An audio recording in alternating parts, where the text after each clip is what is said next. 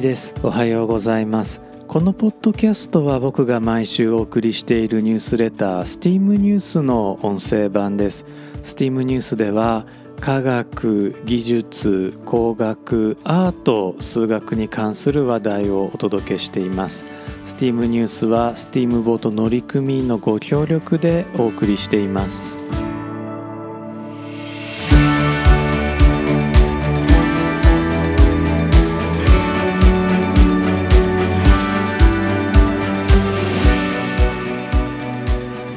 改めまして1です。このエピソードは2022年の5月12日に収録しています。このエピソード STEAM ニュース第78号から「夕日はなぜ赤いの?」というテーマでお送りいたします。今回も25分間お付き合いください。アイルランド王国の貴族ジェームズ・フィッツジェラルドの娘として1758年にシャーロット・メアリー・ガートルード・フィッツジェラルドは生まれました。ジェームズは軍の指揮官を務めておりシャーロットが8歳の時に彼は初代リンスター公爵に除せられています。このリンスター公爵家は現在まで続いています。そんなシャーロットは1789年にジョセフ・ホールデン・ストラット中佐と結婚します。ストラットは大きな軍港を建てたのですが庶民出身のストラットに代わりシャーロットが爵位を受けます。このようにしてレイリー男爵家が生まれました。ただしシャーロットは女性なので彼女のことは初代レイリー女男爵と呼びます男爵は英語でバロンなのですがこのバロンを、まあ、男という字を当てて男爵と訳すことに少し問題があるかもしれません。最も英語にしたところで男爵夫人と女男爵が両方ともバロネスなので英語は英語で問題があります。なおストラットは退役後イギリス庶民院の議員を長く務めました。貴族になっていると庶民院の議員にはなれませんからイギリスのためにはストラットは平民のままでよかったのかもしれません。シャーロットの孫第3代レイリー男爵であるジョン・ウィリアム・ストラットは1842年に生まれやがてケンブリッジ大学のトリニティ・カレッジで数学を学びその後物理学者になりました。彼はアルゴンという気体の発見で1904年にノーベル物理学賞を共同受賞しています。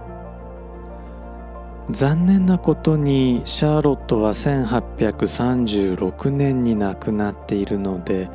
3代目の活躍を見ることはありませんでしたが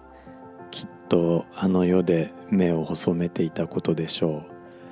そんな第3代レイリー男爵のもう一つの発見を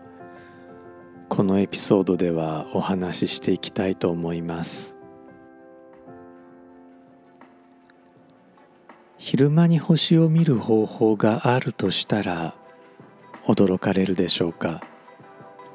事前に星の位置を調べておいて天体望遠鏡をその方向へ向ければ昼間でもその星を見ることができます。もしその星が1等星か2等星ぐらいまでならなんですけれどもね。地球上にいる限り昼間に星を見ようと思ったらこの方法しかありません。望遠鏡がなければ星を見ることができない理由は青空が星の光を横から邪魔するからなんです。事実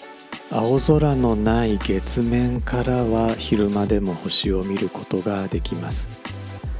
しかし星空は一体どうやって星の光を邪魔しているんでしょうか。もし地球に大気がなければ太陽はただ明るいだけの一つの星です。しかし大気があるために太陽は空全体を青く光らせています。そうなんです。空はただ青いだけでなく空は発光しているんです。空は光っているんです。正確に言うと太陽が大気を宇宙からつまり裏側から白く照らしていてその太陽からの光を大気が四方八方に散乱させているんです。太陽からの白い光には青も赤も緑も含まれているんですが青と緑の光は散乱し赤い光は直進します。これには理由があります。太陽光は波長が異なるさまざまな光を含んでいます。波長が長いのが赤で中ぐらいなのが緑で短いのが青。全部混ざっているのが白と覚えておけばおおよそ正解です。そしてとても大雑把に言うと大気を構成する分子。これは窒素や酸素ですね。この大気を構成する分子を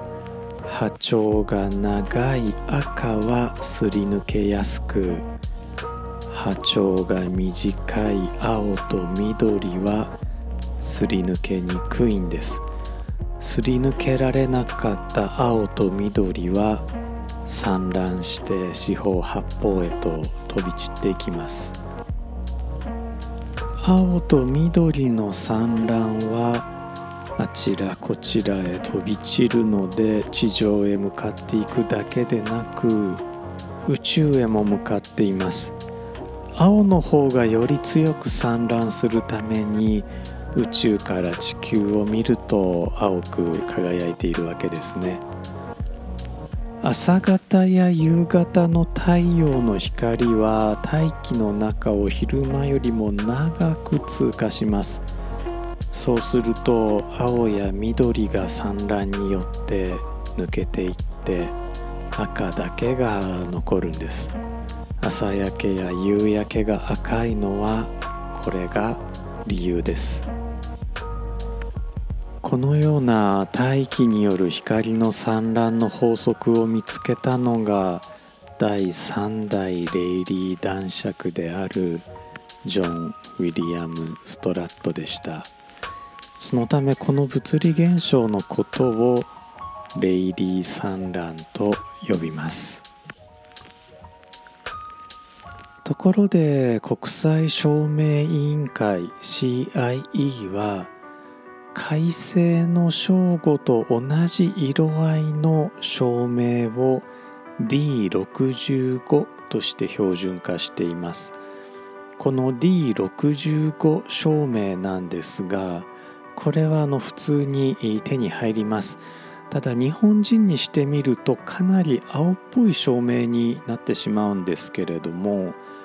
文献によると第3代レイリー男爵の時代のイギリスの空はかなり青かったようです。ちなみに長崎の夕方の空もとても青いんですね。メールでお送りしているニュースレターにはそんな写真も貼っています。よかったらねまた見てみてください。さて赤い惑星と呼ばれる火星には大気がほとんどありません。では夕焼けもないのかというとそうではないんです。火星の地表面ではダストと呼ばれる粉塵が舞い上がっています。この粉塵は赤い光を強く散乱させるので火星の昼間は空がオレンジ色に見えています。そして地球とは逆で夕方になると太陽の青い光だけが目に届くことになります。そのために火星の夕焼けは青く見えます。なおこの産卵はレイリー産卵ではなくミー産卵という別のメカニズムによって起こっています。太陽の光が大気を長く横切る時に朝焼け夕焼けが起こるのは地球も火星も同じなんですね。実は地球上でも緑色の夕焼けが現れることがあります。これはグリーンフラッシュと言われる現象です。僕も一度だけグリーンフラッシュを見たことがあるのですがても神秘的な現象でした。地球の大気は青と緑を散乱させ赤をまっすぐ透過させるのですが太陽が地平線に沈む直前には緑も透過することがあるんですね。太陽からの光は赤緑青だけではありません。虹は太陽光が作り出す美しい現象ですがパッと見ただけでも6色から7色を数えることができます。虹を注意深く見てみると例えば赤と橙の間にも無数の色があることも見て取れるでしょう。実際光線に色はないんです。色は人間の目と脳が光線の波長に対応させて作り出しているんです。波長の長い光線は赤で中ぐらいが緑で短いのが青といった風に。面白いことに波長が赤と緑の中間の光を我々は黄色と感じます。そして赤と緑の2種類を混ぜた光も黄色と感じます。この両者は全くの別物なのですが我々は区別することができません。しかし赤と緑だけで黄色が再現できるので例えば液晶テレビには黄色のドットがありません。黄色を再現する時は赤のドットと緑のドットを点灯するんですね。あらゆる色は赤緑青の三原色があれば再現できることが知られています。これはニュートンによって経験的に発見され20世紀の生理学者ジョージ・ワルドハルダン・ケファー・ハートラインラグナー・グラニトラによってその理由が生物学的に突き止められました。この3人は1967年にノーベル生理学医学賞を受賞しています。人間の目には赤緑青に対応する3種類の視細胞があります。この視細胞たちは色に対する感度があるのですが残念なことに明るい環境でしか機能しません。暗闇では使い物にならないんですね。この視細胞たちは3種類ともお菓子のとんがりコーンの形をしています。人間の目にはもう一つ色は区別できないけれども暗闇に強い視細胞があります。こちらはお菓子のポッキーの形をしています。このポッキーがあるから人間は暗がりでも歩くことができるんです。朝方空がかすかに明るくなった頃世界がブルーに見えたことはないでしょうか。ポッキー視細胞そのものは色覚と関係がないのですが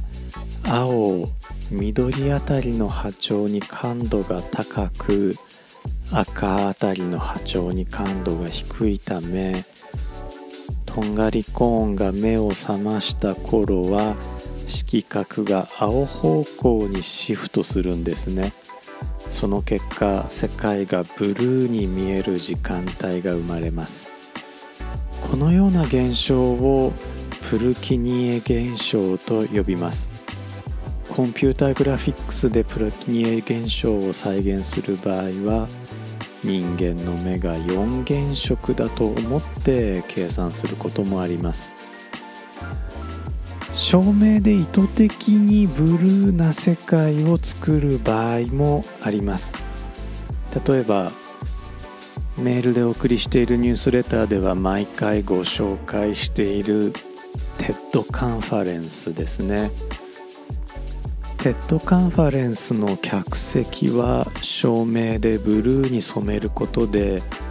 客席を真っ暗にすることなくなおかつ視覚的にステージを浮かび上がらせることに成功していますよければね、えー、また TED トークのリンクをメールでお送りしているニュースレターに貼って、えー、ありますので、えー、そこからジャンプして見てみてください。あ客席が青いっていう風にね、えー、見つけられると思います。現在ではね、えー、わざと青い照明を使って、えー、街中であるとか電車の駅であるとかを照らすといったことも行われています。青い照明かっこいいですよね。というわけでこのエピソードでは空の色夕焼けの色についてお届けしてきました、えー、ここから少しですねこのエピソードそれからまメールでお送りしているニュースレターで言えば第78号にあたるんですけれども「夕日はなぜ赤いの?」というテーマを選んだ理由をね、えー、少しばかりお話をしてみたいと思います。このポッドキャスト収録の、まあ、大体1週間前になるんですけれども、えー、京都のお寺さんにね、お参りをしてきたんです、えー、京都東山にある、まあ、霊山と書いて霊山と読む霊山正法寺というね、えー、お寺さんです。僕にとってはとても特別なお寺さんでえー、まあ、僕今はあの長崎に住んでいるんですが、まあ、以前大阪に住んでいた時に、えー、毎月通っていたお寺さんです。そこにはね、えー、三十弦というとても大きなお琴を演奏される朝倉彩さんというね、え、女性がお住まいになっていて、えー、まあ、自習というねあの浄土系の宗派のお寺さんなんですけれどもそこで、まあ、僕たちはね毎月夕日を見るために集まっていたんです。そこで、えー、お琴の演奏を聴かせていただいたり、まあ、時にはあ僕が講義をさせていただいたり、えー、別の方の講義を聞かせていただいたり綾さんそれからまあご住職のお嬢様と、えー、お酒をね、えー、飲ませていただいたりもしました。夕日を見つめて極楽浄土を思う日相観というようなね、えー、儀式から宇宙お茶会のようなユーモラスなイベントまで本当に楽しい思いをねいっぱいさせていただいてまたたくさんのご縁もいただきました。宗教学者の山織哲夫先生であるとか映画監督の川瀬直美さんであるとかあそういった方たちともこのお寺さんでね、えー、ご縁をいただきましたし僕より年上のね、えー、かっこいい男性であるとか、まあ、同世代少し下の世代ですごく活躍されている方とかもう本当にいいご縁ばっかりいただいたお寺さんです。僕がただ一度見たグリーンフラッシュもここ正法寺さんからね、えー、見た夕焼けの中でした。自習っていうね、えー、宗派についても僕は勉強させていただきました。まあ、浄土系のね三宗派の中で浄土宗浄土真宗に比べると実宗というのはまどちらかというとマイナーな宗派にはなるんですけれどもすごくなんか僕は共感をね覚える教えなんですよ。浄土宗浄土真宗ね、えー、阿弥陀様におすがりして救っていただこうまあ、あるいはあ救われることが約束されてるんだからあ必死におすがりしようというね、えー、教え、まあ、なのかなって、まあ、これはもう僕の勝手な解釈ではあるんですけれども、えー、実習いやもう助かったし俺たちあとはもう踊って感謝しようよっていうね、えー、踊り念仏っていうところがなんか今見ても新しい考え方なんじゃないかなとまあ、これあの僕の独自解釈かもしれません。ぜひね、えー、詳しい方あのポッドキャストのコメントでもツイッターでも「もうやいばーか」とかでも結構ですので、えー、ご指摘いただければなと思います。僕たちが京都でテデックス京都というイベントを始めた時にどうしてもね朝倉彩さんの30弦を世界に発信したくて彼女にステージに来ていただいて演奏をしていただきました。小柄な体からは想像もつかないようなパワフルな音楽で会場で大好評だっただけでなく世界的にも高い評価を受けています。そんなね朝倉彩さんが亡くなってちょうど1年が経ちました。コロナでね、えー、お葬式でみんなで集まるということができなかったので僕たちもものすごく久しぶりの再会になりました。メールでお送りしているニュースレターではそんな桜屋さんの演奏の動画テデックス京都の動画もお届けしています。是非ねこちら一緒に見ていただければ嬉しいです。今回も最後まで聞いてくださってありがとうございました。実はですね僕来週日曜日2022年の5月22日今度は神戸でテデックス神戸というイベントに登壇します。今ですねひたすらリハーサルを繰り返しています。どんなトークになるのか。皆さんもぜひねお楽しみにしていただければと思います。いつもはね裏方側なので久々に表に立つのでもうどうしましょうって感じなんですけれどももうここまで来たら開き直っていきます。是非期待しておいてください。改めまして最後まで聞いてくださってありがとうございました皆様も素敵な一日をお過ごしください STEAM ニュースそしてポッドキャスト STEAM.fm の1でした。